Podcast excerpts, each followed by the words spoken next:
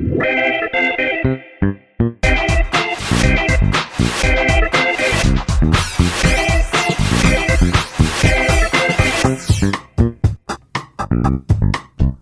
迎收听《飞龙盟》，我是十一，我是梅心。你有听到我今天声音好像又有点沙哑吗？才听到第一句而已。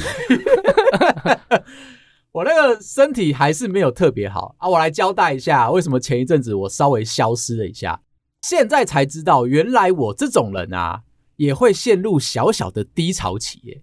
一开始的时候，突然之间感觉到身体不够健康，再来就是工作压力越来越大。大到后来啊，我开始产生了一些想要逃避这个世界的感受。其实我以前发生过这个状况，大概是我刚退伍的那个时候，离开了那个外岛，来到了真实社会，看到人来人往啊，车水马龙啊。我们那个外岛没有红绿灯嘛。当我回来到台湾的时候，我看到路上都是车，路上都是红绿灯，我心里面很难过，觉得自己很孤单。哦，很像刚出狱的感觉是吗？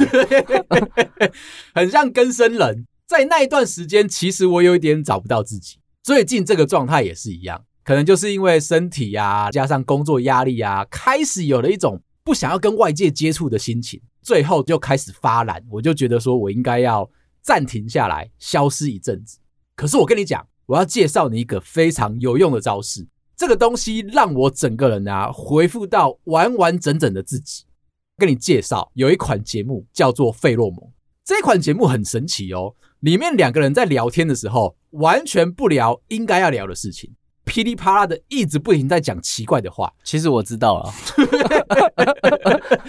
跟你介绍的是，曾经我以为这个节目还好，但是啊，身边有很多的朋友一直推荐我，告诉我说，这个节目听完之后，失恋的人会笑出来，难过的人会开心起来。一直不懂是不是有这个魔力，等到我自己亲身实证下去之后，我才知道，哦，真的是一个很神奇、很神奇的节目。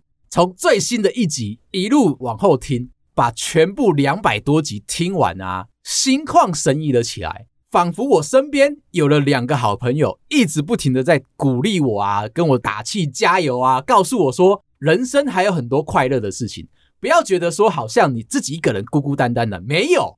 大家都在你身边，最重要的事情哦，你会感受到满满的爱，这可能是其他地方你找不到的。很多人啊，就是自己聊自己的，比较没有那个关爱的感受。但是在这个节目，我突然间找到，我们不是自己聊自己的吗？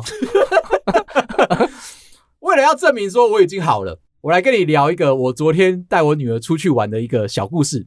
百货公司的那个玩具区啊，都会有室内的那个游乐区嘛。到了扮家家酒那一区。然后我们就开始假装说我是客人，然后我女儿是厨师，准备要做饭给我吃。旁边呢有两个三岁的小朋友，一男一女。女生一边煮着饭啊，然后一边跟着这个小男生说：“老公，帮我把那些菜递过来，我要煮饭给你吃。”老公，快一点啦！老公，赶快把东西拿给我。小男生啊，一句话都不说。这个时候，小女生开始生气了：“快一点啊！刚刚在叫你，你没听到哦？”这个小男生突然间说：“哎，你在叫我，老婆，我不想吃你煮的饭。”你看，这个时候啊，整场尴尬咯。但是更旁边还有一个小学二年级的小女生，她在那边 murmur 了两句。他说：“我的天啊，年纪这么小就已经开始脱离单身了。看看我自己，我居然到现在还是一只单身狗。”这句话从他嘴巴里面说出来啊，我开始觉得特别的焦虑。他们这么小的年纪就已经知道说，人生就应该要找到一个不错的伴侣，会有很多的柴米油盐酱醋茶的事情，让两个人不舒服，还是要维持住那一个关系。那不是你老婆在演的吗？其实我有那个即视感。附带一提，我老婆啊，最近她说她非常爱我，看到我在低潮的时候，露出来那个跟平常不太一样，很需要被照顾。她的母性开始慢慢的散发出来。以前可能我在家里面相对比较强势一点嘛，有时候说话会比较伤人。在那一段期间啊，整个人看起来是一只很可爱的小狗狗，每天摇着尾巴，需要被关爱。这个时候，我们家阿辉啊，带入了他非常爱我的那个心情。你说拿饲料给你吃什么的吗？好啦，接下来我就要跟你讲。先前我们有提过一件，那个笑话结束了吗？结束，结束了是吗？你都没有从那个笑话里面得到一些感触吗？看到昨天的我吗？我就不相信你有这么勇敢，敢跟你老婆说你不想吃她煮的饭。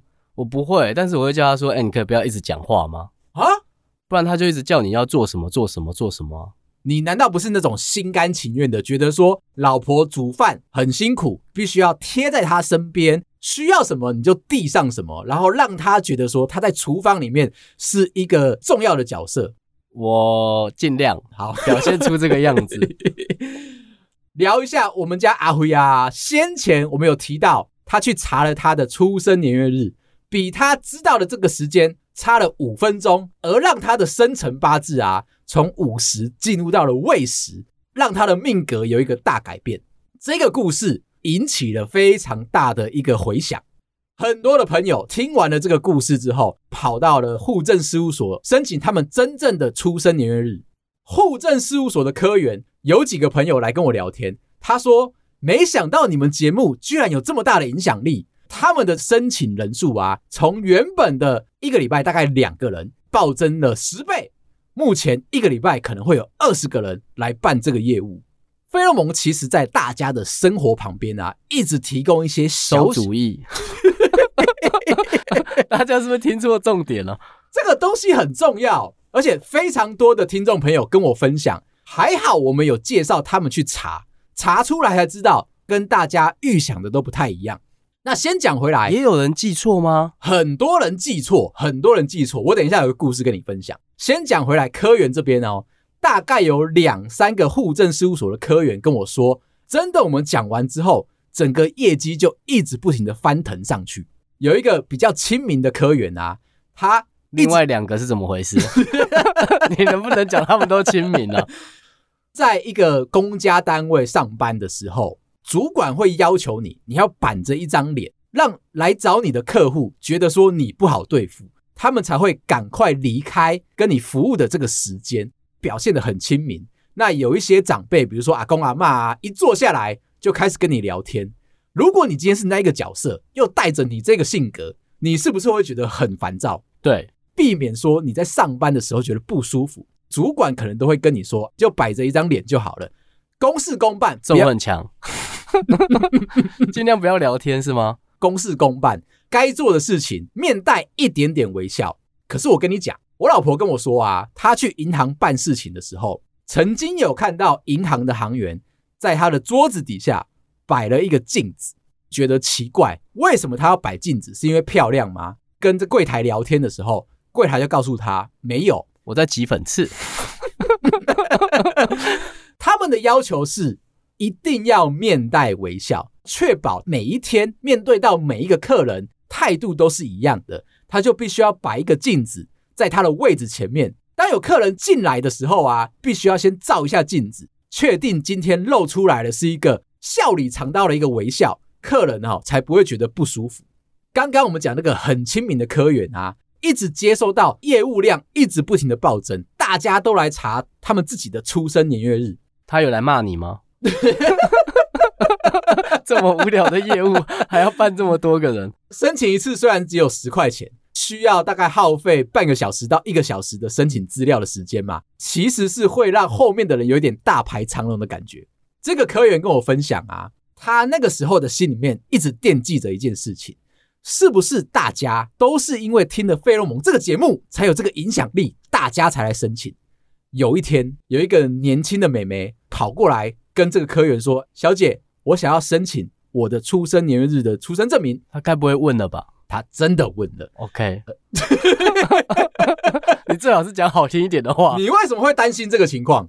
觉得我们的节目有影响力，嗯，只是偏弱哦。这一次真的是会让你整个人心旷神怡起来，真的就相认了。就在那个柜台，科员轻描淡写的问说：“小姐，我们这个户政事务所啊，最近还蛮多人来申请出生证明的，是不是你们有受到什么样的影响？”啊，这个年轻美眉就说：“对啊。”开始把手机拿出来，点下了 Apple Podcast，点下了《费洛蒙》这个节目，就说：“我跟你讲，我都听这个节目，它上面有讲到说啊，有一个人啊，因为他的出生慢了五分钟，所以他去算命的时候，整个命格都改变了。我也是担心这件事情，我才来要查我的出生证明。两个人就在这个柜台互相握起了对方的双手，这就多了，多了，找到知音的那个感觉蔓延在户政事务所的柜台里面。我要讲回来，其实还有一个小故事，一个女生的听众朋友跟我分享啊。一直以来都是拿着妈妈告诉她的出生年月日，结婚之前跟老公合了八字，生小孩之前合了一下小朋友的个名字，一切都是非常的开心，非常的快乐，在过日子。有一天，妈妈因为某些事情啊，回到老家整理神明厅，边擦拭边整理的时候，突然之间从旁边掉落了一张红纸。捡起这个红纸，他以为只是一般我们贴在神明桌上面，然后要沾沾喜气的那种东西。打开来，里面其实有写字。这张锦囊妙计，我就杀了你。故事越来越夸张，我就把你掐死。一般来说，锦囊妙计大概会给你三个。诸葛亮只要派兵出去，他如果没有跟在队伍里面，没有一起出征的时候。他都会叫赵云啊，叫张飞，叫关羽来说：“我现在给你三个锦囊妙计。当你今天到了第一个位置的时候，如果觉得说没办法做决定，或者已经讲到我刚刚讲的那个情形，你就打开第一个，你死定了。后面两个你就不会期待打开了。这个妈妈在整理神明厅的时候，打开来了这张红纸，不得了了。”上面居然记载了全家人所有人的生辰八字，妈妈呢仔细的去校对、校对、校对都没有问题，直到看到我们女生听众的生辰八字有一点点不妙，跟妈妈记忆中的那个时间差的有一点点多。我想请问你在现在这个时刻，你是这位妈妈？你不会讲，我就是这么卑劣。没有，你都说他顺利了，就不要讲了吧。听众朋友跟我讲啊。拿到妈妈给的这个生辰八字之后啊，人生都过得非常的顺遂，非常的快乐，家庭和乐，爸妈一切都是非常的自然，小朋友也不会吵，也不会闹，人生都是非常美满的。你今天是这个妈妈，请问你，你应该做一下什么样的处理？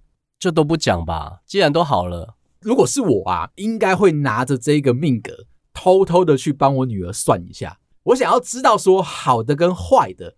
有一种感觉是说已经好了，我再去把更好的东西，说不定他只是有一点小小的偏差，把更好的这个东西灌在我女儿身上，她的人生就会一帆风顺。所以你会先帮她偷算，我会先帮她偷算。如果听到坏的该怎么办呢？就跟你的做法是一样的，不知者无罪，不知道这个世界长得怎么样，明明就是你害的。结果呢，妈妈。有拿着这张红纸跑去跟我们的听众朋友讲说：“惨了啦，你的出生年月日我记错了。”结果我们的听众朋友啊处之泰然，他说这些事情都不算什么，当初是算错的，可是现在的结果是好的。他想要告诉我们家阿辉跟大家的意思是说，有些东西参考一下，如果可以让你变得更好，那就变得更好；不行的话也没有关系，因为你是靠自己的力量才可以让整个生活变得更好。再给你一个，我们家安妮听完我们那一天的节目之后啊，整个人抖了一下，因为他也觉得他的出生的时间可能跟阿辉亚一样，差了个五分钟就会隔一个时辰，所以他也去翻神明桌吗？看有没有红纸，是不是？马上就抓着我，带他一起去附近的户政事务所，他要真的去查一下。抽了号码牌，在聊天的时候，安妮跟我分享了一个小故事。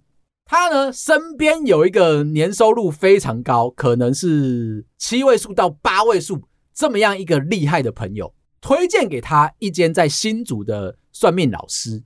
这个年薪千万的朋友啊，告诉安妮，那你就直接讲就好，什么七八位数很麻烦呢？还 有我刚才在这边比了一下，哎，我刚刚在心里面一直算，一直算，一直算，我就很担心我会讲错啊。如果我说只有五位数、六位数，那就可能是工程师了。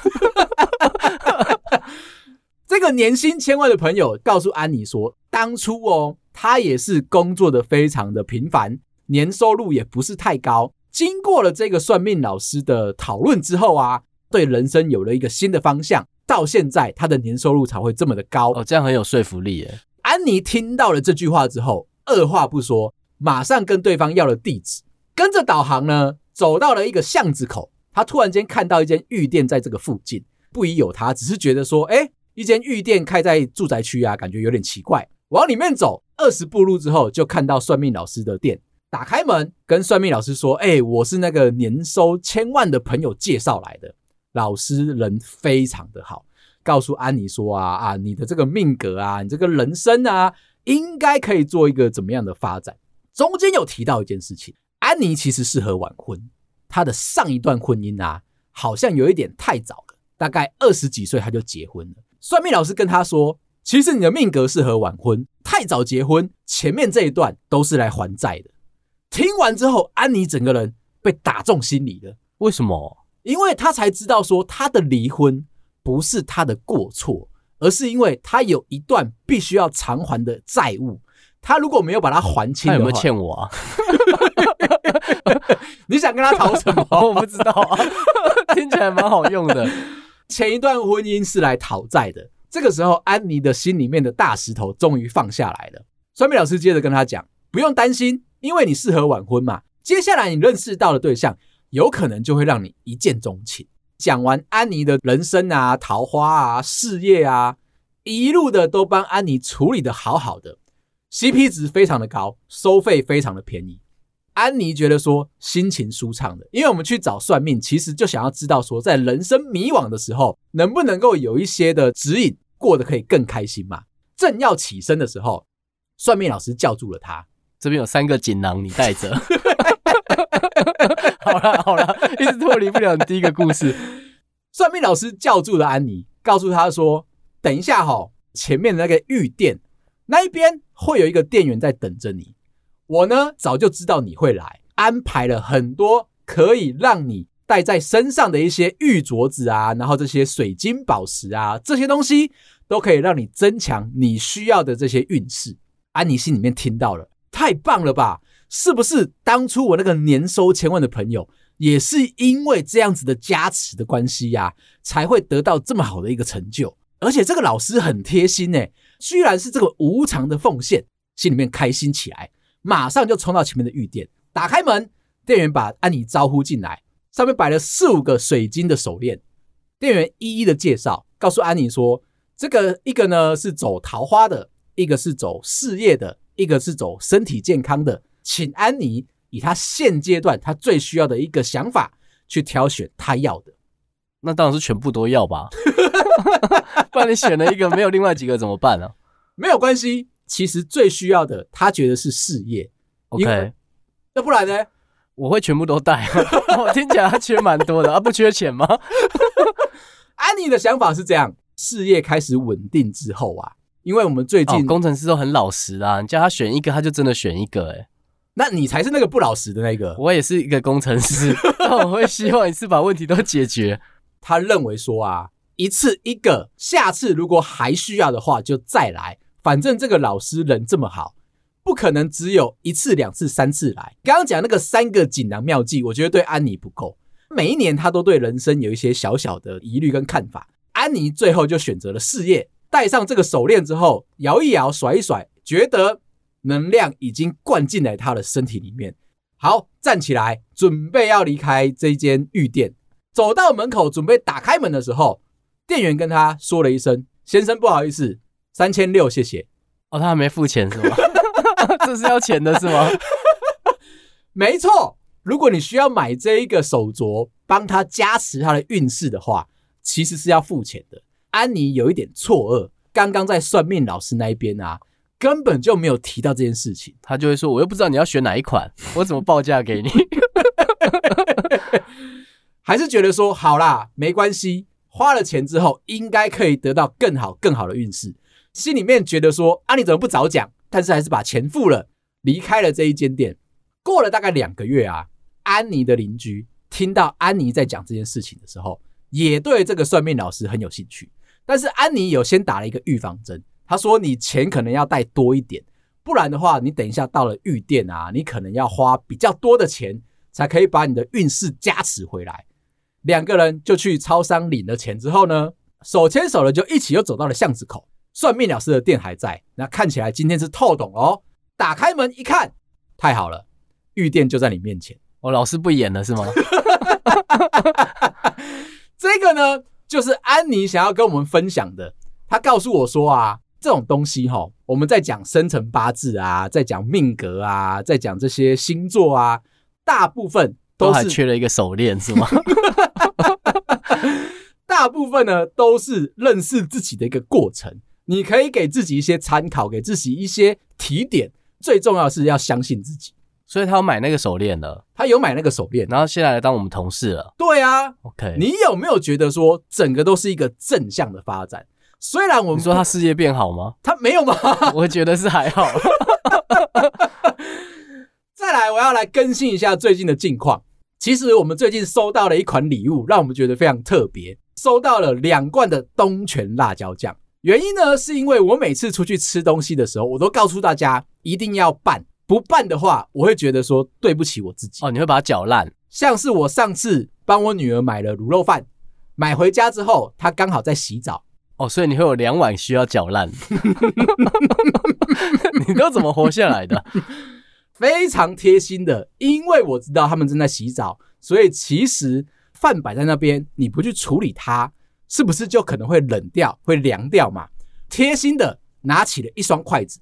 就慢慢的把那两碗卤肉饭呐、啊，一直不停的拌，一直不停的拌，拌的之均匀，每一个肉燥，每一个肉汁都清清楚楚、干干净净的拌在美丽的白饭上，就是这么这么的完整。我女儿出来之后啊，看到我帮她把卤肉饭拌好，非常开心。就是说，在我们家里面啊，现在是二比一的这个悬殊的比数，从这个角度出发。这一罐东泉辣椒酱可以带给你一个不一样的思考逻辑。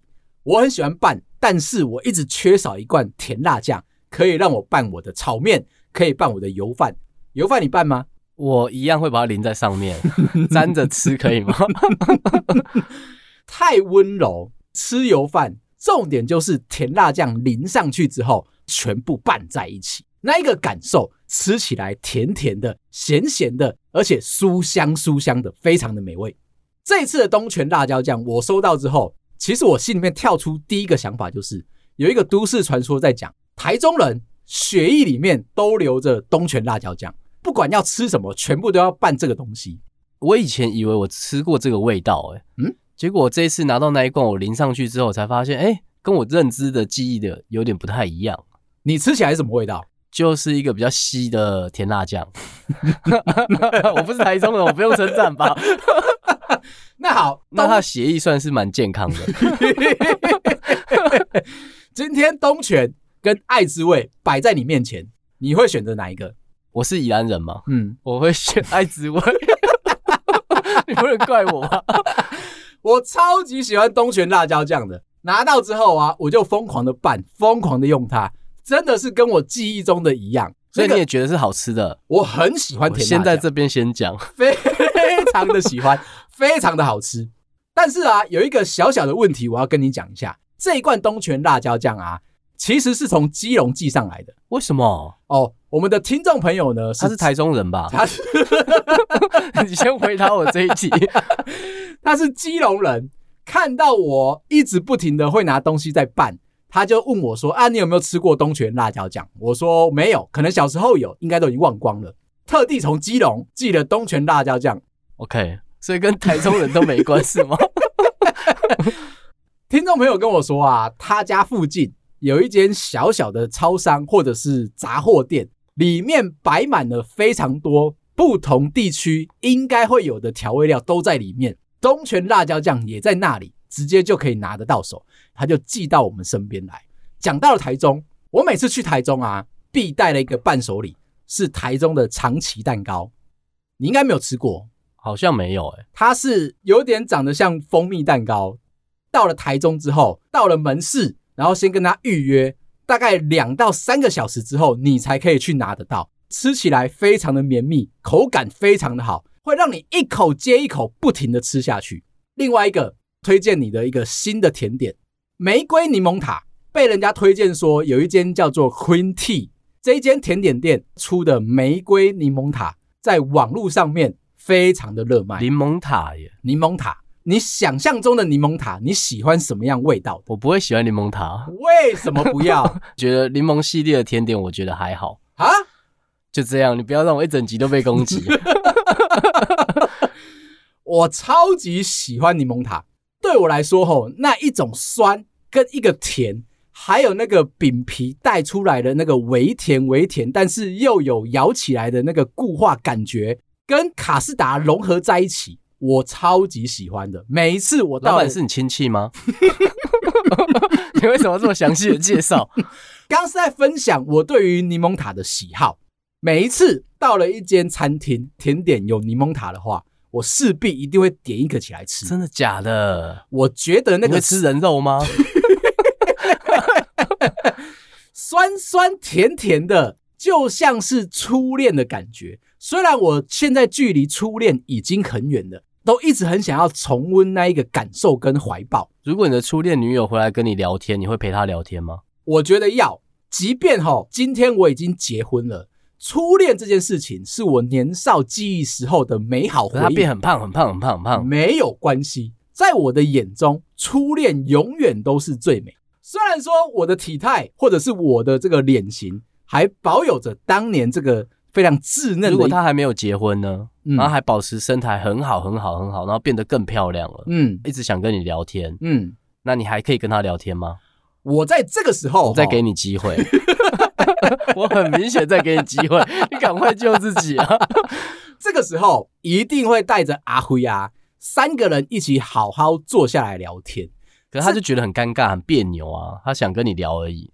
我想要告诉他哦，我的人生失去了初恋之后，一路的继续往前走，走到了人生某一个关头，遇到了阿辉啊，发觉到他是我人生当中扶持一辈子。走到人生的尽头，好，你下台阶了，你可以了，你可以了，你很安全了。讲回来啦，经过了这一次的小小低潮啊，我才意识到一件事情：人生真的是有高有低，就如同我喜欢吃甜咸各半，或者是吃柠檬塔一样，就是那、哦、你会找最瘦的那个状态。我 我会希望人生多一点点不一样的刺激。你才不会自得意满，会觉得说好像我做到这边就已经够了。那这一家的柠檬塔，它有两种吃法，一个是拿去冷冻，冰淇淋口感的那种感觉，所以你在咬下去的时候，它那个饼皮酥酥脆脆的，又带一点奶油在里面，会觉得口腔里面的味道非常的丰富。那或者呢，你把它放到接近快要室温的时候，它稍微有一点卡士达融化，这个时候吃下去啊。酸味就会跟饼皮的那个甜味有一个综合的感觉，韵味非常的强烈。确定没有收业配哦？如果被我剪掉太多，你不要生气。我就只是单纯分享一下我这一次吃到它的时候那个心情。我怕你有偷收钱，然后我还是问一下。最后我要跟你推荐的一个地方叫做台中科博馆，我不知道你有没有去过？好像有，小时候跟着学校去的吧。我的小时候也是。所以你就知道那边历史多悠久。小学的校外教学，台北人嘛，就会去到了台中的科博馆，然后老师就会带你走进去看一些个原始人啊。但我对那边印象不太好啊。记得我那小时候去的时候被骂很惨。为什么？因为他不是有就是一个像植物园还是什么的，忘记了啊。对，它大的位置，它有一个生态植物园。嗯，那边有个后门可以溜出去。所以我们很快就跟朋友溜出去了。你不喜欢看植物吗？很快就看完了。推荐你可以带你儿子去的是有化石的恐龙的那一区。国小的时候就有去参观过。哦，那很久了哎。认真的说很久了吧？那个时候去其实已经惊吓到我，里面的恐龙会动，有声光效果哦。它会发出恐龙的叫声，头会扭动，有一种它在跟你玩，或者是它想要狩猎你的感觉。你该不要说你就立志当工程师吧？让每个恐龙都活过来，心里面会觉得说：哇，地球的历史这么的源远流长，没想到我们人类在这个世界当中啊，只占了一小部分。我心里面底定自己要去当国文老师。为什么是国文老师？我那个时候就知道。阅读这些文字的能力非常的好。虽然我对为什么不是生物老师？你 能不能分好他们两个的差别？那个时候我识字的能力就已经很强了。看那些介绍啊、导览的时候，是不是都会比较没有那一种生僻字，或者是比较精简的语法，不会让你有那种在讲话的时候有一些很大的赘词啊？所以你在、哦、你说写了什么恐龙之后，下面会写一大篇他们从哪里生长那些？对，但是没有那个有人在看哦。导览之后，立志以后要当国文老师，感觉得到那些文字啊。充沛的灌进来我脑袋里面，我已经知道，这时候我已经在后门溜走了。推荐你接下来有空，假日想要出去走走的话，你应该带你儿子到台中的科博馆看一下恐龙，也许在那边啊，可以激发出他人生不一样的定位跟想象。你说当国文老师吗？我就敲他的头。那么我在这里呢，补充两个恐龙小笑话。这一天，诺亚出现了，造了一个诺亚方舟，因为准备要世界末日了，大洪水准备要淹没这个世界。造出方舟之后，就要把所有的动物带上船上面，让他们可以确保以后的生活发展。家禽啊，然后一些奇妙的生物啊，全部都上来了，包含了恐龙，包含了麒麟，包含了龙，然后有猪啊，有牛啊，有鸡啊，有鸭啊，各式各类的动物。都挤上了船，这比较中西方一点的故事，是吗？对，oh，OK。这一艘船不大，所以呢，虽然已经承载了非常多的生物在上面，但是有一点快要负荷不住了。所有的动物开始在讨论说，必须要有人离开这一艘船，开始讨论出来一个比赛。这个比赛是说，所有的动物轮流讲一个笑话，其中只要有一个家禽或者是一个动物。觉得这个动物讲出来的笑话不好笑，那一只动物就必须要离开现场，是一个非常残酷的舞台。一开始的时候，麒麟就先站上来讲了一个非常厉害的笑话，所有的动物都捧腹大笑了。有一只猪默默的不说话，麒麟看到了不对，自己鼻子摸一摸就跳下船。第二个是恐龙站上来了，开始讲了一大堆的笑话，全场欢声雷动。仿佛在听过了我们节目一般哦，所有人都开心起来了。这个时候，那一只猪还是没有感受，这只恐龙也就跳下去了。等一下，几只动物？你最好是进程快一点哦。又来一只龙，他又讲了一次笑话。这个时候也是一样，大家都微笑起来，全场欢声雷动。我已经猜到了。然后，这一次不只是所有的动物，包含了那一只猪。都哈哈哈哈哈哈，认真的笑了出来。龙啊，看到了这个场景，终于放下了他心中的大石。我终于可以留在这艘船上面了。结果猪讲了一句话：“刚刚麒麟讲的那个笑话好好笑哦。”龙心里面又突然之间落寞了起来。再来下一次，哎，你为什么不等我笑啊？你这次逃跑的很快欸。这个呢？就是为什么我们刚刚讲的恐龙啊、麒麟啊、龙啊这些古时候的生物为什么会灭绝的一个小笑话。再来还有一个，有一天小恐龙啊，趁着爸妈不在的时候啊，在家里面默默的想要打开电视，在那边看。突然之间哦，门打开来了，妈妈走进来了，看到小恐龙正在看电视。原本妈妈其实就允许小恐龙，它可以看卡通，可以看他那个年纪应该看的东西。但这一次，妈妈勃然大怒的一直骂着小恐龙，一直骂着小恐龙。请问小恐龙在看什么东西？Baby Bus 吗？我最近看很多，有点腻了。